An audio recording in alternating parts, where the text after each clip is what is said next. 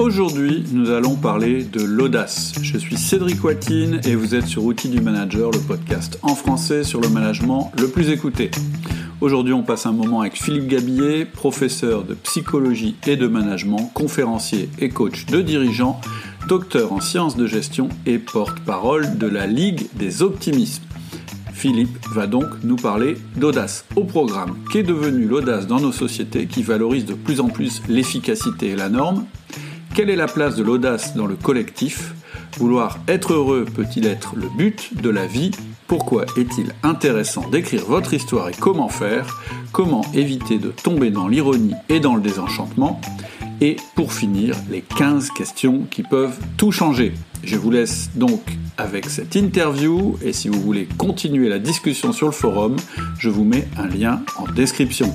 Vous pouvez aussi aller sur le site Outils du Manager et choisir Forum dans le menu. Bonjour Philippe, comment allez-vous? Bonjour Cédric, ben, je vais très bien. Euh, pour démarrer, ce que je vous propose, c'est euh, peut-être que vous vous présentiez puis que vous nous parliez un petit peu de vos activités pour les auditeurs qui ne vous connaissent pas. Oui, avec plaisir. Ben, écoutez, donc moi je suis Philippe Gabillier, je suis professeur depuis maintenant pas mal d'années euh, dans une école de management mhm. euh, prestigieuse qui est le SCP, voilà, à Paris, mhm. euh, où j'interviens. Je suis professeur de psycho, en fait, de psychologie sociale et de management. Donc ça, je fais ça depuis maintenant, euh, j'y suis depuis un peu plus de 20 ans, donc ça commence à faire. À côté de ça, euh, j'ai développé, je suis conférencier d'entreprise depuis là aussi, là, depuis plus de 35 ans.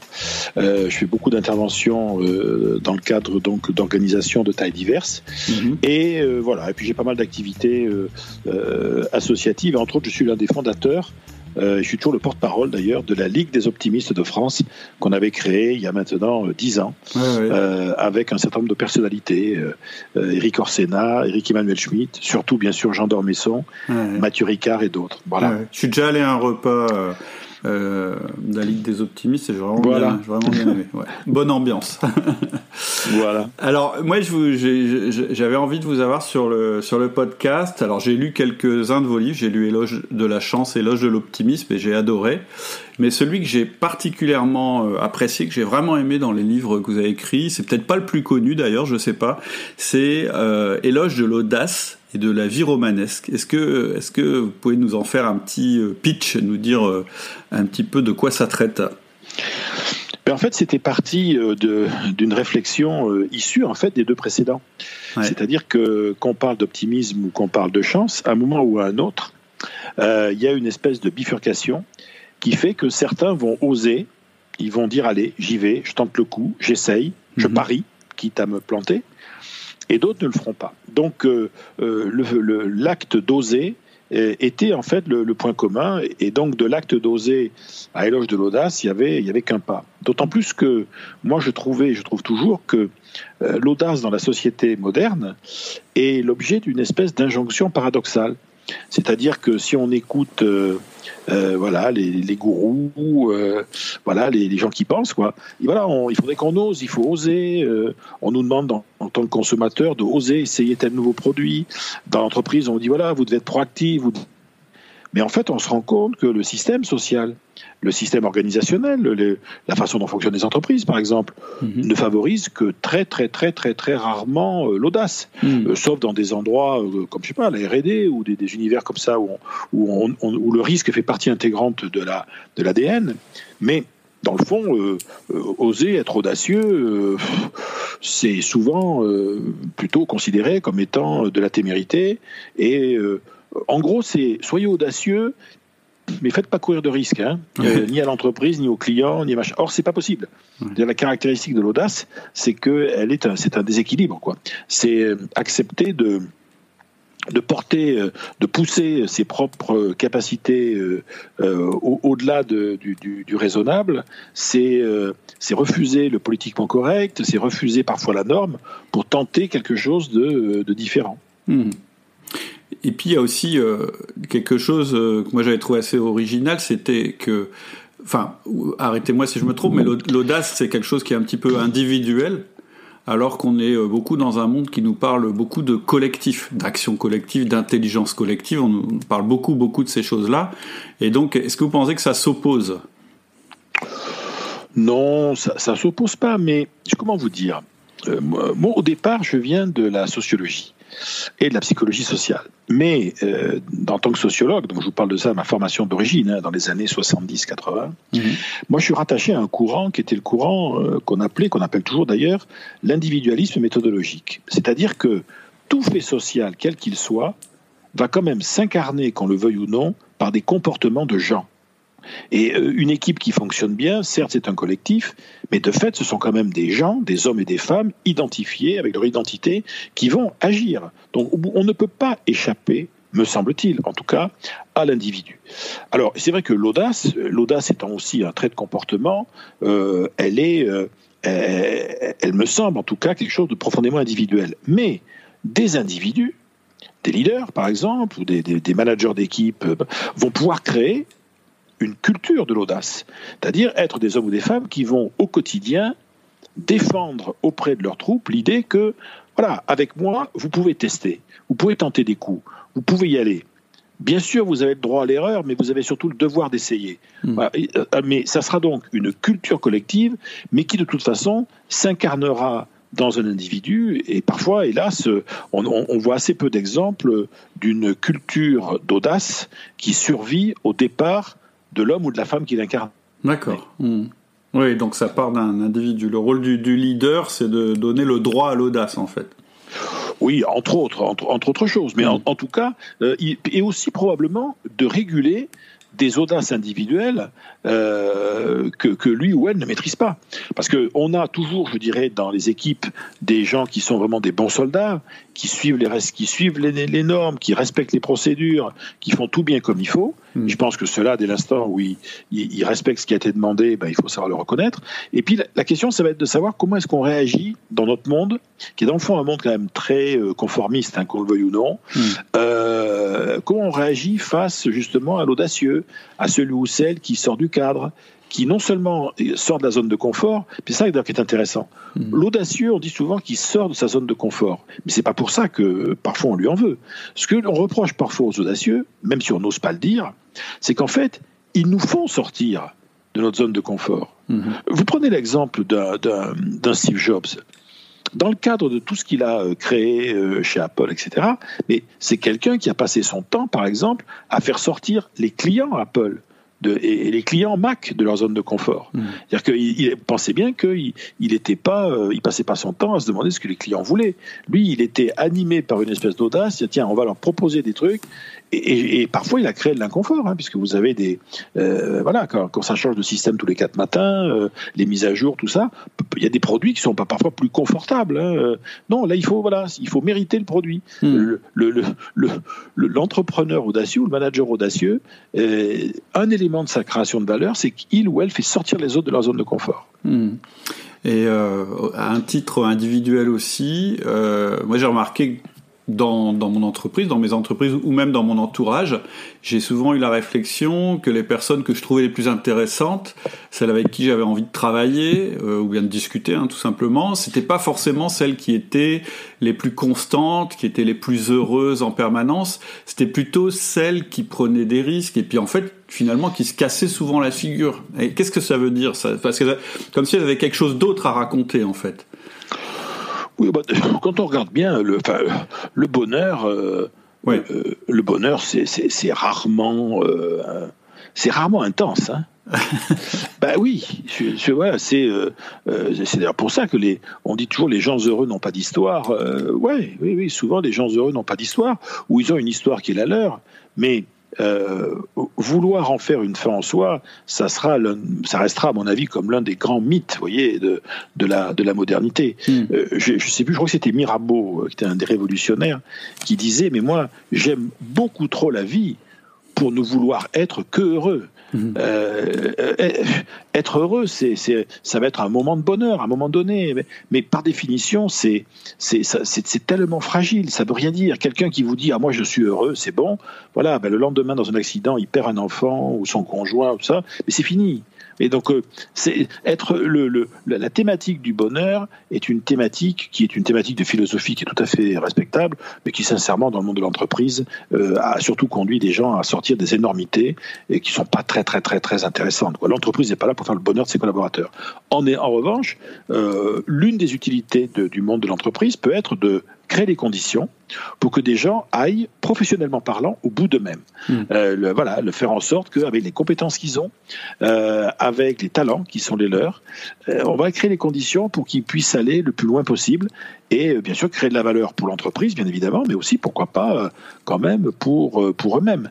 Mais c'est vrai qu'un audacieux ou une audacieuse, c'est quelqu'un qui va faire des paris quand on regarde bien, qui va faire des paris, des paris technologiques, des paris commerciaux, des paris clients, euh, voilà. Et, donc, quand on fait un pari, euh, ben, comment vous dire, c'est il faut être prêt à le perdre. Hein. Hum, hum. Sinon, il fallait pas faire de paris. Hum. Et c'est pas parce qu'on perd des paris qu'on a échoué. Euh, il y, a une, il y a véritablement une, une comment dire, une il y a une espèce de, de, de logique de création d'énergie derrière tout ça. Alors, Néanmoins, il faut être clair, hein, euh, s'il n'y aurait rien de pire que l'injonction à l'audace, sous-entendu, euh, soyez audacieux en toutes circonstances. Ça, ça, poserait problème, parce que euh, à l'autre bout de l'audace, vous avez quelque chose qui s'appelle la témérité. Et on me dit, alors là, il faut être, il faut être extrêmement clair là-dessus. Ça veut dire quoi être téméraire? Ben, C'est vrai que le téméraire, vu de l'extérieur, c'est une audace mais c'est une audace qui est quand même qui a, souvent deux trois caractéristiques qui, doivent la relativiser. D'abord, l'audacieux, c'est quelqu'un qui va être euh, qui, qui est certes va, sortir du cadre, mais dans une logique maîtrisée de risque. Le téméraire, euh, il est prêt à faire courir d'un risque vital à des choses importantes. Donc, euh, risque extrême. D'accord. Si en plus du risque extrême, on est dans une situation où on maîtrise pas tout, dans manque de marge de manœuvre, là, ça devient carrément euh, témérité. Et si en plus, troisième élément, il y a une espèce d'indifférence globale euh, aux conséquences, aux finalités, alors là, pour le coup, ça devient carrément de la provoque. Oui, c'est limite suicidaire. Euh, peut-être même pas, parce que suicidaire encore, on ne fait de mal qu'à soi. Hmm. Mais ça, parfois, on risque de, de, faire ça contre l'intérêt de l'équipe, euh, de, de l'entreprise. Hmm. Euh, donc, qui dit audace D'ailleurs, c'est le philosophe Alain qui disait la différence, en fait, parfois entre l'audace et la témérité, elle est très ténue. Mais l'audace, si vous voulez, c'est une témérité qui est dirigée. Et c'est une témérité qui va être dirigée et canalisée, entre autres par les compétences de la personne, par la connaissance de l'environnement, par un système de valeurs aussi parfois qui va nous éviter de tomber dans la provocation pure et simple. Ben voilà. D'accord. Ok.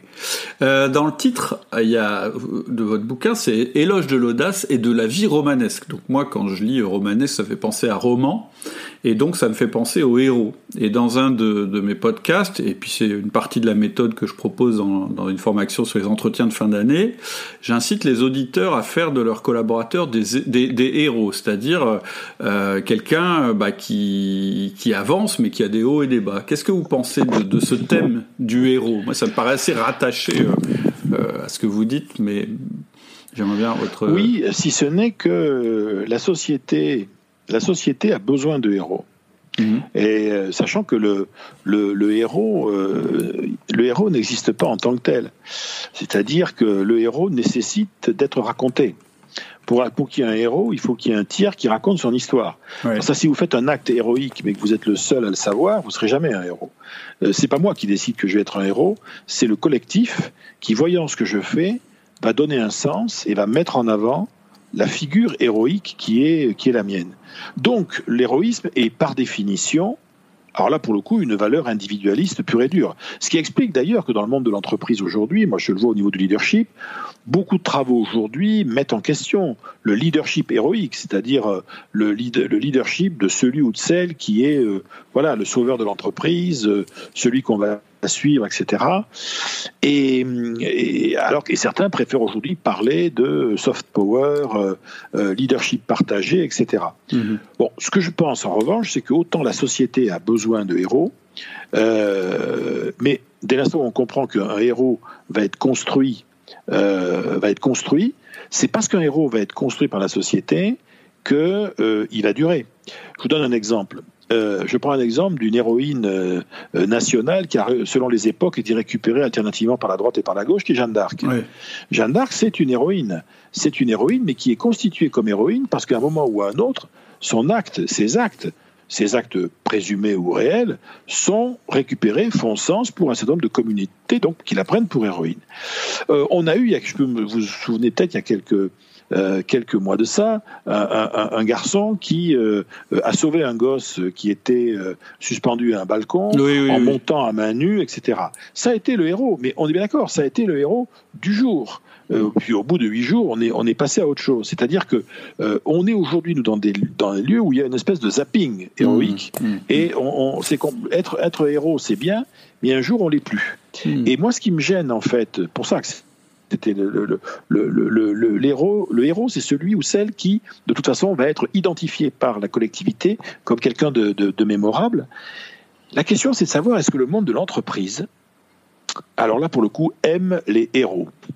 Et surtout, est-ce que quelle est la place que euh, l'entreprise va laisser à des héros, mhm. euh, indépendamment des, des structures Bon, alors bien sûr, on a toujours des, il y a toujours des légendes vivantes hein, dans les équipes commerciales, par exemple. Il y a toujours des légendes vivantes dans, dans le storytelling autour d'une entreprise. Il y a toujours des garçons et des filles qui ont, à un moment donné, marqué l'histoire. Hmm. Et en ce sens-là, je dirais, il y a une, il y a, il y a un, élément, un élément important à suivre.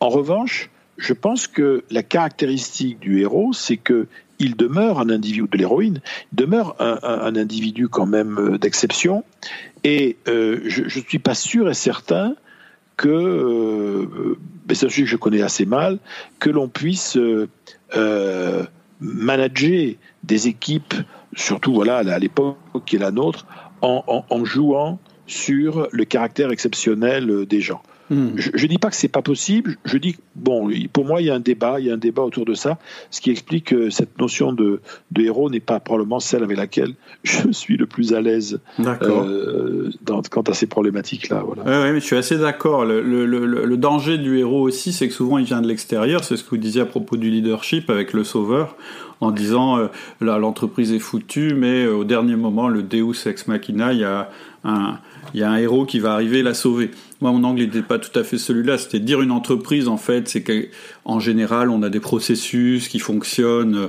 euh, qui assurent 90% du quotidien. Mais il y a 10%, il va falloir sortir de, du quotidien euh, pour, euh, pour, pour euh, trouver des choses. Et en général, c'est quand les, les, procédures ne fonctionnent pas. Et là, il faut que le, le, collaborateur, le salarié, puisse faire son héros, c'est-à-dire ne pas faire ce que dit la procédure, mais quand même sauver le, l'entreprise. oui, mais voilà, mais comme vous dites très justement, il a intérêt à sauver. C'est-à-dire qu'en fait, euh, autant la littérature euh, euh, est très très très à l'aise avec le héros tragique, c'est-à-dire celui qui rate. L'entreprise a aucune raison de pardonner au héros tragique.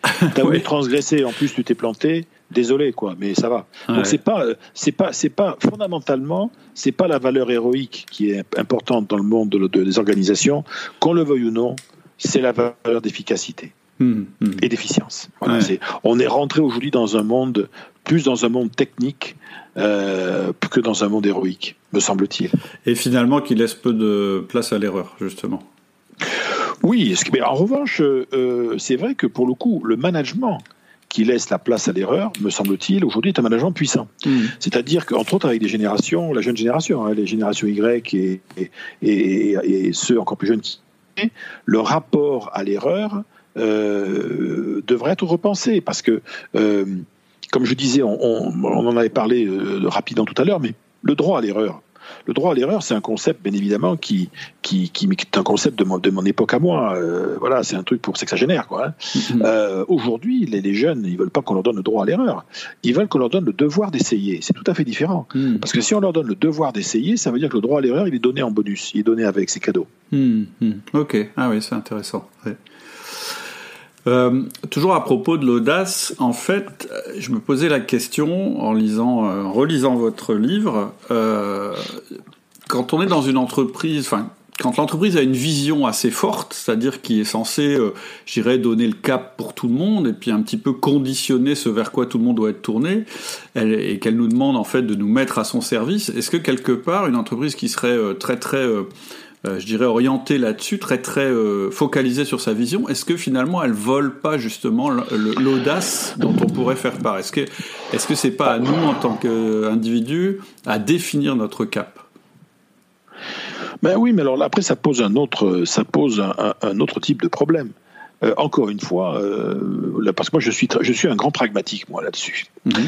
Et je pense que quand on est dans une organisation, on est salarié. On est salarié, c'est-à-dire qu'on est, on on est tenu par un lien qui est un lien juridique de subordination. Qu'on le veuille ou non, on est quand même payé pour atteindre un certain nombre d'objectifs dans un cadre qui nous a été donné. Mhm. L'individu qui veut, dans son environnement à lui, se créer un univers un peu à lui, à la limite, pourquoi ne pas essayer? Mais l'entreprise, elle vole rien. Je dirais, elle, ne nous vole pas notre audace. Elle nous a rien demandé dans le fond. Hein. Euh, l'idée fondamentale, c'est que nous soyons quand même performants et excellents. C'est quand même ça que, qui intéresse l'entreprise. Mhm. Et si en plus on peut être performant et excellent en étant à peu près bien, Hein, donc euh, euh, que c'est à peu près pour nous, ça ira très très bien. En revanche, on peut parfaitement, en tant que, que collaborateur, parfois demander à l'entreprise euh, ou proposer à l'entreprise de nous mettre sur des projets qui sont des projets euh, un peu plus extrêmes ou des projets qui vont nous permettre d'être audacieux. Vous voyez, euh, par exemple en R&D ou, pourquoi pas en commercial, recherche de nouveaux marchés, etc., de création de nouvelles offres, pourquoi pas. mais encore une fois, l'entreprise ne, nous vole rien. D'abord parce qu'en plus, elle, nous demande rien.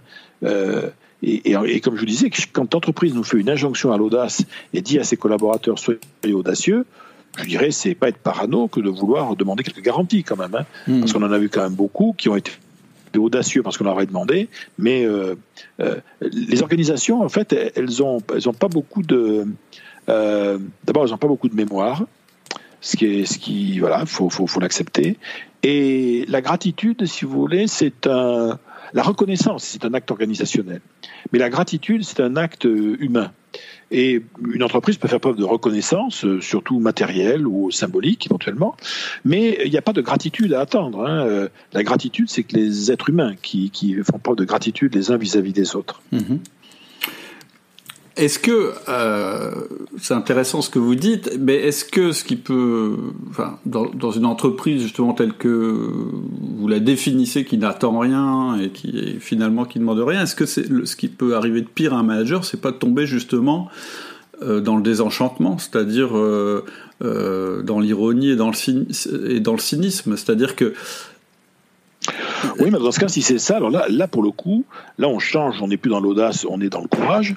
Euh, là, il y aura un manque de courage. Parce que, enfin, je suis désolé, si vraiment, effectivement, euh, on est dans cette situation-là, pourquoi mhm. rester? Hmm. pourquoi rester? Vous voyez, une vie humaine, euh, c'est super court.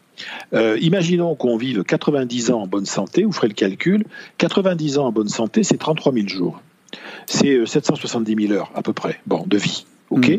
il y avait un début, avant on n'était pas là, puis il y aura une fin et après on n'est plus là, quoi. Voilà. Mm. Donc euh, la question c'est pourquoi, qu'est-ce qui fait que euh, je reste comme ça dans un environnement qui a me contraindre totalement? Euh, c'est un vrai choix individuel. Hein. Alors bien évidemment, il y a des périodes où il y a beaucoup de chômage, des périodes où on vient de se taper X mois de confinement et la situation économique sera pas terrible et tout ça. Mais tout ça, ça va, ça, va bouger. Euh, donc moi, ce, qui me, il me semble quand même que le, bien sûr que le monde de l'entreprise est, contraignant, mais quand on est face à une contrainte, quelle est dans le fond, quand on y réfléchit, la seule question à se poser quand on est soi-même pris dans une contrainte, mhm. par exemple organisationnelle? Il y a deux questions dans le fond à se poser. Un, Comment en suis-je arrivé là? C'est-à-dire qu'il faut bien comprendre que si je suis aujourd'hui dans un sentiment de blocage à l'endroit où je suis dans mon entreprise, je ne dis pas que j'en suis totalement responsable, mais il y a une partie de ce blocage qui m'est imputable puisque je ne suis pas parti. Mmh, mmh. D'accord? Donc ça, c'est le, c'est la première question, qui va d'ailleurs avec la deuxième, qui est mais quel genre de collaborateur je suis en train de devenir là en ce hmm, moment? hmm. C'est quoi C'est quoi là? Je suis en train de devenir quoi en ce moment? Et peut-être alors à ce moment-là se poser la question de, de, l'alternative. Ça peut d'ailleurs être une alternative soit à l'intérieur de l'entreprise, c'est-à-dire dire tiens, je vais essayer de me négocier, euh, je vais voir les RH ou moins plus 1, je vais essayer de me négocier des zones où j'aurai peut-être davantage de liberté, euh, ou bien ça peut être aussi commencer à penser à l'après. Hein, c'est, on est euh, celui en fait qui est le plus coincé dans ce genre d'histoire, dans les entreprises entre autres familiales, c'est celui qui est dans l'entreprise dont voilà qui appartient à sa famille. Donc c'est presque les endroits où on est le moins libre, les entreprises familiales. Mmh. Après toutes les autres, voilà, on, on, nous sommes quand même des, des, des, des, individus, des êtres ayant un libre arbitre. Hmm. Et il y a beaucoup de. Moi, il m'est arrivé très, très, très souvent, face à du mal-être bien réel en entreprise, de poser la question à la personne mais pourquoi vous êtes resté? Hmm. Et là, quand je pose cette question, je m'attends à avoir une réponse euh, fulgurante. Et là, la personne est comme si j'étais frappé de stupeur. Hmm. Il dit comment ça Pourquoi je suis resté? Mais euh, oui. je ne sais pas, moi. Enfin, ça se pose pas en ces termes-là. Je dis ben si, justement.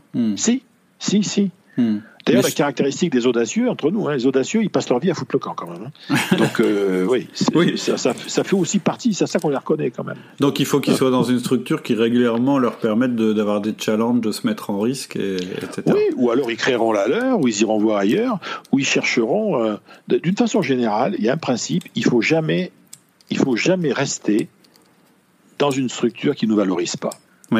Et si par hasard on n'est pas valorisé dans la structure où on est, c'est pas qu'on n'a pas de valeur, c'est qu'on n'est pas au bon endroit. Hmm. En fait, c'est drôle, ce que vous dites là, je le constate aussi euh, exactement de la même façon que vous. C'est-à-dire que très souvent, en fait, la personne qui est un petit peu euh, depuis un moment euh, dans une impasse, en fait, elle, se rend, elle ne se rend pas réellement compte. C'est-à-dire qu'elle n'a pas déjà la conscience réellement d'y être. Elle se rend bien compte qu'elle n'est pas heureuse ou que ça va pas ou elle critique beaucoup sa direction, etc. Mais effectivement, moi, moi, il y a un exercice que je conseille de plus en plus euh, aux managers de faire, c'est d'écrire leur journal. C'est-à-dire de dire bah, qu'est-ce qui s'est passé euh, l'année dernière pour moi, d'où je viens, etc. Pour, pour donner comme ça un sens euh, au moins à leur carrière et peut-être à leur vie, et puis se dire mais en fait ça bouge plus, c'est pour ça que je suis malheureux. Et la seule personne qui va pouvoir faire que ça va changer, ben, c'est moi. Mais, mais la prise de conscience, ah elle, n'est est pas évidente. Oui, non, ça c'est vraiment une, une, une, idée excellente, parce que la caractéristique de, de la pensée, c'est que quand on pense, même quand on réfléchit quoi, hein, sur soi-même, la pensée ne se fixe pas.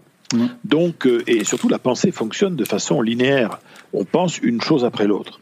Et c'est très très compliqué se dire tiens, hier à la même heure, j'ai pensé à quoi? Enfin non, c'est pas simple. Mmh. L'intérêt du travail, du passage par l'écriture, c'est que c'est un fixatif. Et non seulement c'est un fixatif, mais il met aussi en perspective, presque en 3D, en 3D psychologique un certain nombre de choses. Et c'est vrai que d'ailleurs le, le, travail par l'écriture permet à la fois d'ailleurs de, de travailler sur le passé, hmm. euh, voilà, sur, je, je, garde une trace de ce que j'ai vécu ces dernières semaines, euh, ces derniers mois. Et c'est vrai que vous avez tout à fait raison, quand je vais revenir sur cette trace que j'avais écrite, je vais à la relecture systématiquement voir apparaître un peu comme ça en, en, contrepoint des, choses que je n'avais pas vues au départ. Mhm. C'est un très bon outil, l'écrit, pour écrire noir sur blanc où est-ce qu'on pense être aujourd'hui, qu'est-ce qui me convient, qu'est-ce qui me convient pas dans ma vie actuelle? Et puis je pense que c'est un outil de, balisage, en tout cas du futur, mhm. qui est intéressant parce que euh, le, euh, quand on dit, je sais pas vous avez entendu parler du roman de, de Gardinier, la liste de mes envies, mhm. euh, une liste de ses envies, c'est quelque chose qui doit être écrit. Parce que ce qui est intéressant, c'est pas les, les envies qu'on liste. Ce qui est intéressant, c'est ce qu'on éprouve quand on les relit. Hmm. Et on dit, tiens, est-ce qu'elle est bonne, est-ce qu'elle n'est pas bonne, est-ce que c'est bien ça? Et, et, c'est une, c'est une machine à énergie, la liste de mes envies. Et le travail par l'écriture, pour moi, c'est un travail absolument essentiel. Effectivement, vous avez raison, que tout le monde devrait euh, faire. Même quitte à le faire, euh, les gens hésitent à s'engager, ils disent ah, je vais pas commencer à faire mon journal intime et tout. On dit mais non, mais faites-le pendant trois semaines, 15 jours. Hmm. Voyez, euh, achetez-vous un cahier, un, un, beau cahier, un truc, qui, un truc qui vous donne envie d'écrire dessus. Et puis on en reparle. Hmm. Faites-le pendant 8 jours, 10 jours, et on en discute.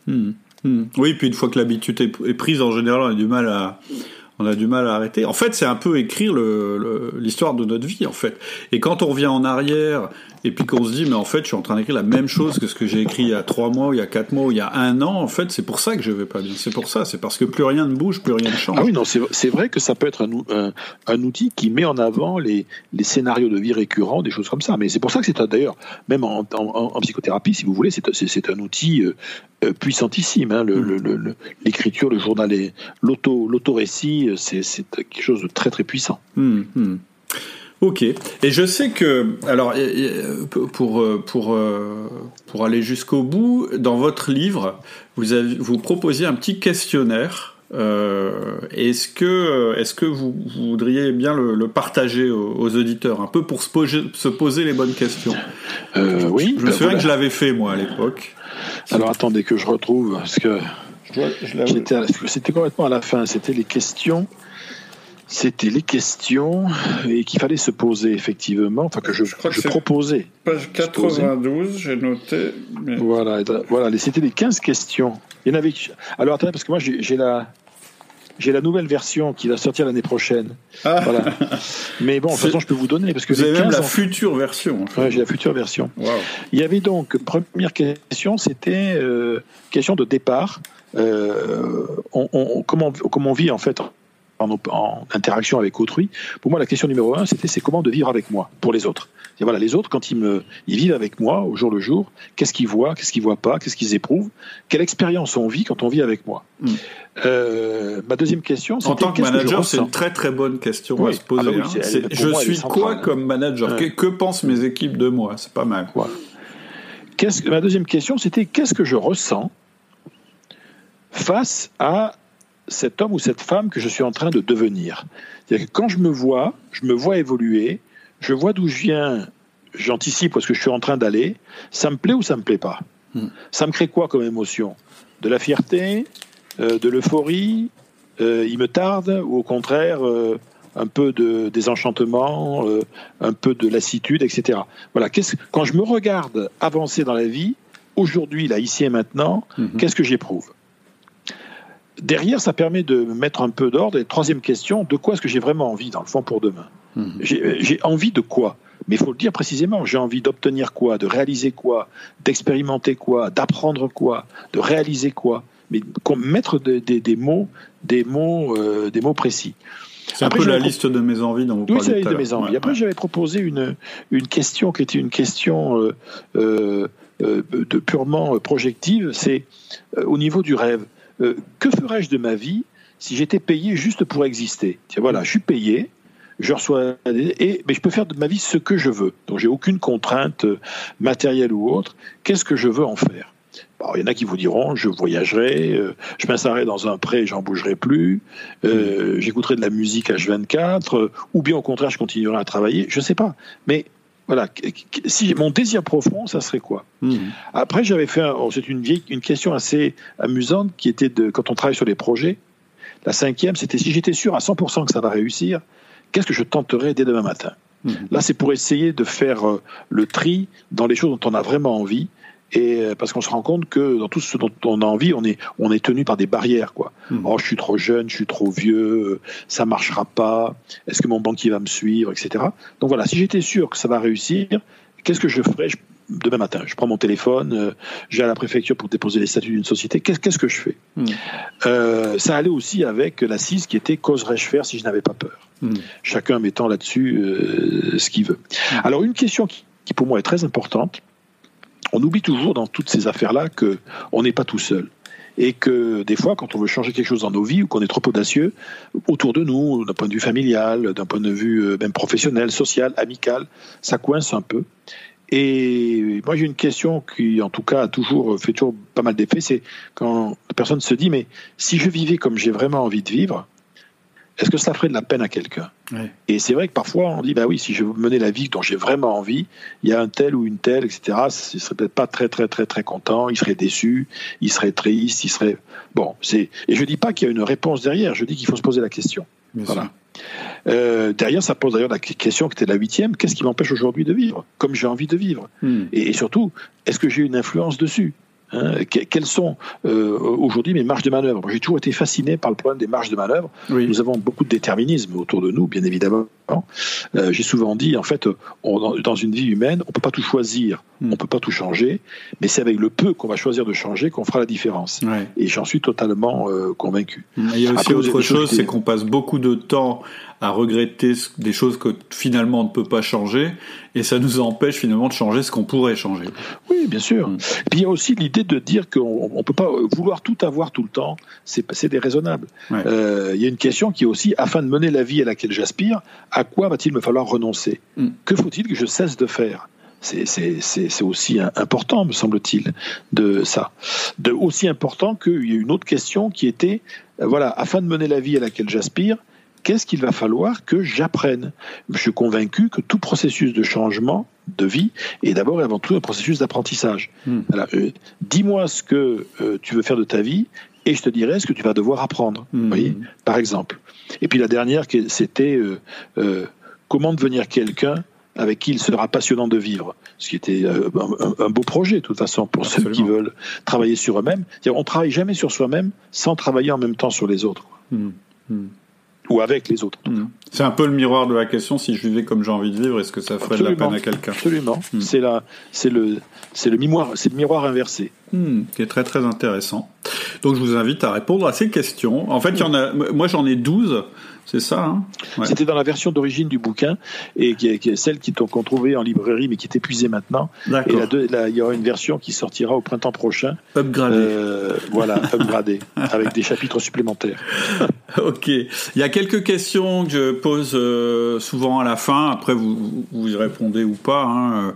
La première, c'est est-ce que vous avez une citation préférée? Il y a des gens qui aiment les citations et d'autres pas du tout. Est-ce que dans quelle oh, catégorie vous rangez Il y en a beaucoup. Moi, je pense qu'il y, y, y, en a deux que je, que je trouve euh, intéressante. Euh, il y avait un grand historien des religions, qui s'appelait Joseph Campbell, euh, qui avait écrit le, héros aux mille visages, et qui avait écrit cette phrase merveilleuse. Il disait On doit parfois renoncer à la vie que l'on a planifiée afin de vivre la vie qui nous attend. Et je pense que c'était une, belle chose et qui posait le problème de nos ressources aussi. Et là, il y a une deuxième citation, qui est celle de, celle-là, elle est plus connue, de Thomas Edison, et qui avait dit Si chacun de nous savait tout ce dont il est capable, nous, nous resterions frappés de stupeur. Hmm. Et il y a ça aussi. C'est-à-dire que la connaissance de soi, c'est aussi d'abord, avant tout, la connaissance et la quête permanente de son potentiel, hmm. de ce qu'on peut faire de bien, de là où on est doué, et ainsi de suite. Hmm. Ça, c'est intéressant aussi euh, quand on est manager. Euh, euh, d'avoir cette phrase-là en tête. Parce qu'en général, nos collaborateurs sont absolument pas conscients de leur potentiel. En fait, tout dépend de la manière dont hmm. on, leur envoie. C'est quelle image on leur envoie d'eux-mêmes, en fait.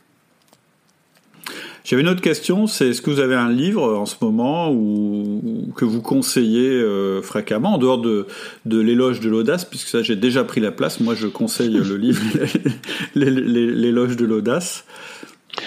Moi je, je pense qu'il est... Alors, je dis pas que je, vous en ai trouvé, j'en ai trouvé deux. Ah ouais. Parce que bon, on lit, comment vous dire, je pense que les gens ne lisent plus beaucoup et hmm. on a perdu le contact avec ce que j'appelais moi la pensée lente et la pensée profonde.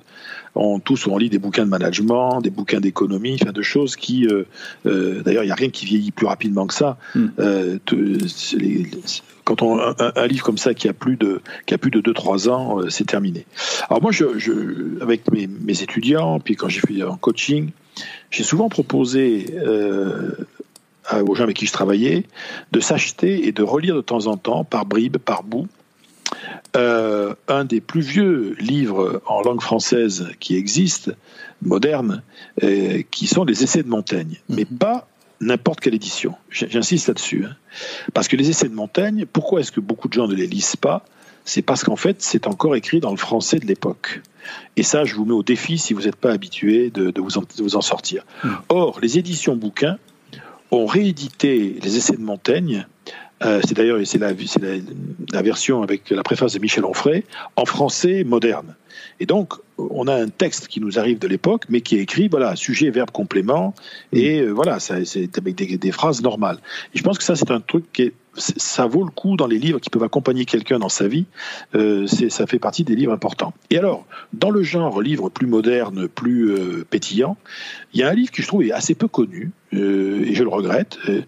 Mais si vraiment ceux que ça intéresse, ils y trouveront surtout beaucoup de réponses dans le même livre.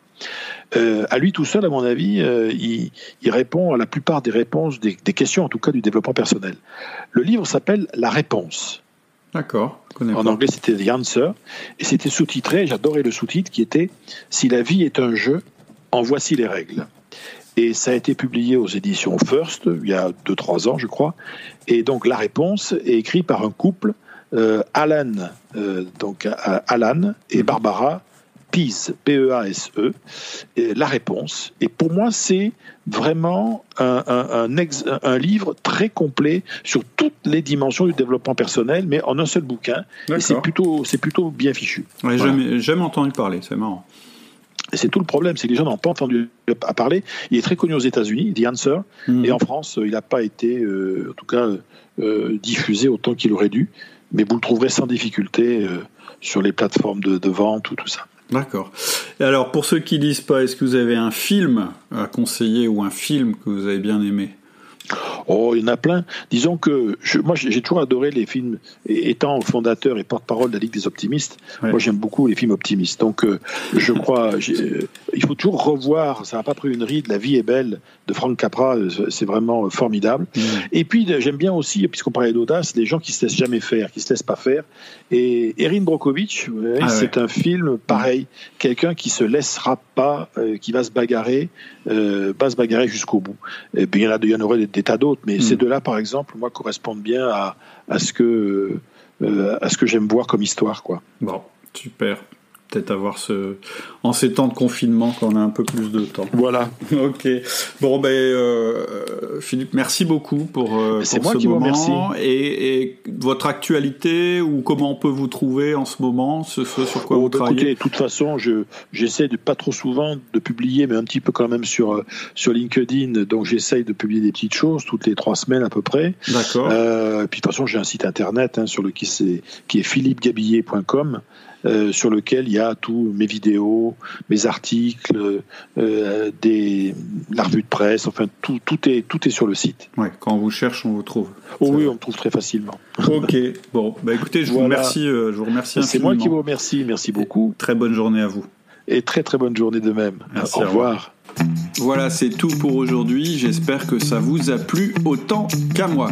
J'espère aussi que ça vous a donné envie d'expérimenter de nouvelles choses dans le cadre de votre management ou peut-être simplement d'en discuter avec d'autres managers qui ont la même envie que vous d'améliorer leur pratique du management. Si vous voulez échanger avec nous, si vous voulez discuter de ce que vous venez d'entendre dans le podcast, eh bien, je vous invite sur le forum.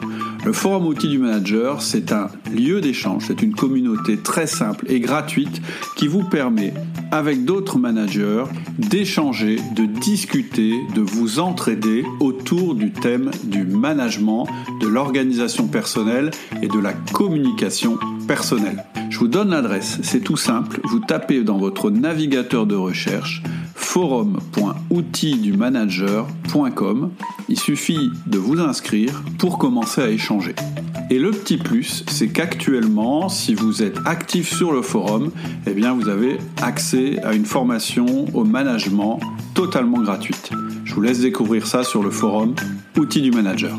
À bientôt.